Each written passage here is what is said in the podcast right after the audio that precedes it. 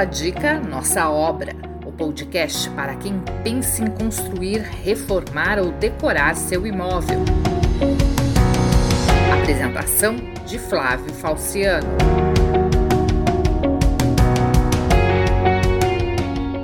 Olá, tudo bem? Antigamente o banheiro era considerado um espaço de menos importância nas residências. Felizmente, de uns anos para cá isso mudou. Muito relacionado à intimidade e ao bem-estar dos moradores, o banheiro vem tendo cada vez mais protagonismo quando se fala em construção, reforma e decoração. E ao falar em banheiro, não dá para deixar de pensar em banho. Aquele banho tranquilizante, revigorante, que limpe não só as impurezas do corpo, mas também da alma. Ulala! Mas para isso é fundamental que se tenha o chuveiro certo. E como está o seu chuveiro? Funciona perfeitamente? Hoje nós vamos dar algumas dicas para você que está pensando em trocar o chuveiro ou vai fazer uma obra de construção ou reforma do banheiro e vai ter que comprar um novo chuveiro. Antes de mais nada, uma coisa que precisa ficar clara é que a questão estética, muitas vezes priorizada, deve sempre vir depois da funcionalidade. Ou seja, mais do que ser bonitinho, um chuveiro deve ter eficiência em termos de quantidade e pressão de água, assim como a economia proporcionada. Olha, não, sa não sabia não. Seguindo essa regra, a primeira questão a ser decidida é o tipo de energia do chuveiro. A favor do sistema a gás, temos os seguintes aspectos. Ele oferece maior conforto por possibilitar maior pressão de água e é mais econômico em comparação com a energia elétrica. Também permite que você escolha o tipo de ducha que julgar mais conveniente, com inúmeras opções no mercado. Os pontos que podem ser considerados negativos no sistema a gás é que se gasta muito mais água, porque você tem que abrir o registro e ficar esperando até a água sair aquecida para iniciar o banho. Esse sistema também necessita de uma tubulação especial para água quente, o que implica em reformar a parte hidráulica do imóvel e, consequentemente, acaba ficando mais caro porque você também tem que comprar um aquecedor a gás. E aqui tem um aspecto importante: de nada adianta comprar um aquecedor mais baratinho que tenha uma pequena capacidade de vazão, porque no dia a dia, se duas pessoas forem tomar banho ao mesmo tempo ou se alguém estiver no chuveiro e você abrir uma torneira, a temperatura da água vai cair. Temos também os chuveiros por aquecimento solar. Nesse caso, as principais vantagens são o custo mensal, praticamente inexistente só para manutenção do equipamento, e a independência em relação ao sistema elétrico, além, é claro, de ser o sistema mais sustentável. Por outro lado, o aquecimento solar demanda você ter espaço para os painéis solares, normalmente instalados em telhados, o que limita o uso a casas. E também deve ter espaço para a instalação do boiler, que é aquele reservatório grande que armazena a água aquecida pelo sol. A necessidade de todos esses equipamentos e de se mudar a tubulação para água quente também tornam o sistema solar o de custo inicial mais alto dentre as opções.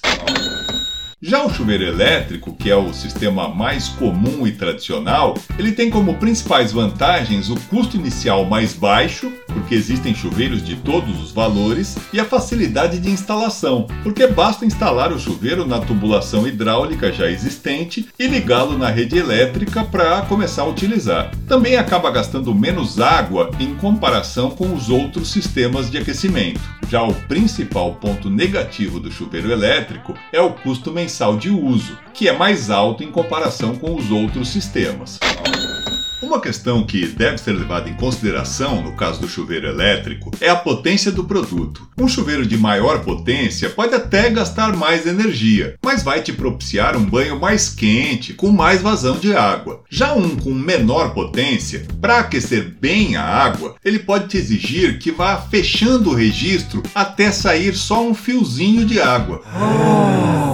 Essa informação sobre potência consta na embalagem de todos os chuveiros elétricos. Então, antes de comprar, compare. Ok, depois dessa definição, um segundo aspecto deve ser levado em consideração, que é a condição de pressão da água no local em que vai ficar o chuveiro. Nesse caso, a regra é que quanto mais alta for a coluna de água, maior a pressão. Aqui nós estamos falando da distância em altura do fundo da caixa d'água até o cano do chuveiro. Não entendi nada aí. Trocando em miúdos, se a caixa d'água da sua casa ficar logo acima do banheiro, a pressão da água vai ser muito menor do que se ela ficar uns 2 ou 3 metros mais alta. E é exatamente por isso que os apartamentos que ficam nos andares mais baixos normalmente têm uma pressão de água muito maior do que aqueles que ficam nos andares mais altos. Então, se a pressão for baixa, a indicação é que se busque um chuveiro com pressurizador. Já existem diversos modelos desse tipo de chuveiro elétrico no mercado. E também é possível instalar um pressurizador na saída da caixa d'água para melhorar a pressão da água em todo o imóvel. Tá, depois de resolver essas questões, aí podemos partir para detalhes mais estéticos, como a decisão sobre onde será instalado o chuveiro, na parede ou no teto. Até alguns anos, esse não era um assunto, porque todos os chuveiros eram instalados na parede. Mas nos últimos tempos está cada vez mais popular a opção de instalação do chuveiro diretamente pelo teto. No caso do chuveiro de parede, um item fundamental é o tubo de ligação, também conhecido como pescoço. Hoje existem tubos dos mais variados tamanhos, o que te permite posicionar o chuveiro na distância da parede que lhe seja mais adequada de acordo com o espaço do seu box. Você também pode optar por chuveiros com desviador, muito utilizados quando se tem crianças em casa. Já para os chuveiros de teto, a grande vantagem é que eles podem ser instalados em qualquer lugar do box, apresentando um visual mais clean, porque só aparece um tubinho que desce pelo forro. Os pontos negativos são justamente a necessidade de se instalar um forro para esconder a tubulação que segue pelo teto, assim como o custo mais alto dessas peças, tanto por serem fabricadas em menor quantidade quanto por estarem super na moda. Em seguida, nós temos a decisão sobre o tamanho do espalhador de água, que é a peça que contém os orifícios por onde a água sai. Rapaz, é, é mesmo. A regra básica é que quanto maior o espalhador, maior será a área do corpo coberta por água e, consequentemente, mais confortável vai ser o banho. Mas a coisa não é assim tão simples. É necessário levar em consideração a pressão de água existente. Se no seu imóvel você tiver uma boa pressão, aí vai poder escolher qual tipo de espalhador você quer: pequeno, médio ou grande. Mas se a pressão for baixa, é melhor escolher um espalhador menor, que vai permitir um jato mais intenso e direcionado.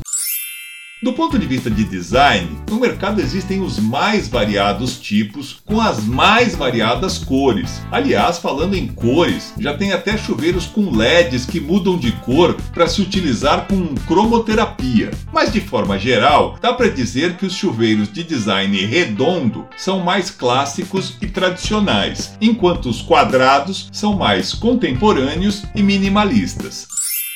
Existem também alguns aspectos importantes, mas que a maioria das pessoas não leva em consideração, como a facilidade de limpeza e a durabilidade do produto. Nesses casos, o aço inox é o material mais recomendado, porque ele evita o enferrujamento e dura mais. Mas tem também a limpeza do espalhador, que deve ser feita periodicamente. Alguns chuveiros são complicadíssimos para abrir e a gente acaba convivendo com aqueles jatinhos que saem para todos os lados ou até entopem. Isso é péssimo. Errou! Agora também já existe no mercado chuveiros com mecanismo autolimpante, justamente para impedir o entupimento das saídas de água. Também é importante avaliar a marca do chuveiro, privilegiando empresas que têm tradição nesse tipo de fabricação e o prazo de garantia, sendo que quanto maior, melhor.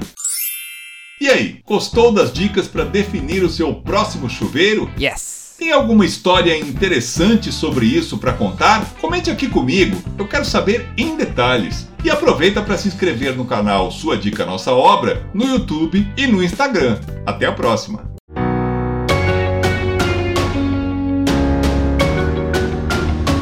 Podcast Sua Dica Nossa Obra é mais uma ferramenta do nosso canal para te ajudar a concretizar o sonho de construir, reformar ou decorar o seu imóvel. Te aguardamos no próximo programa.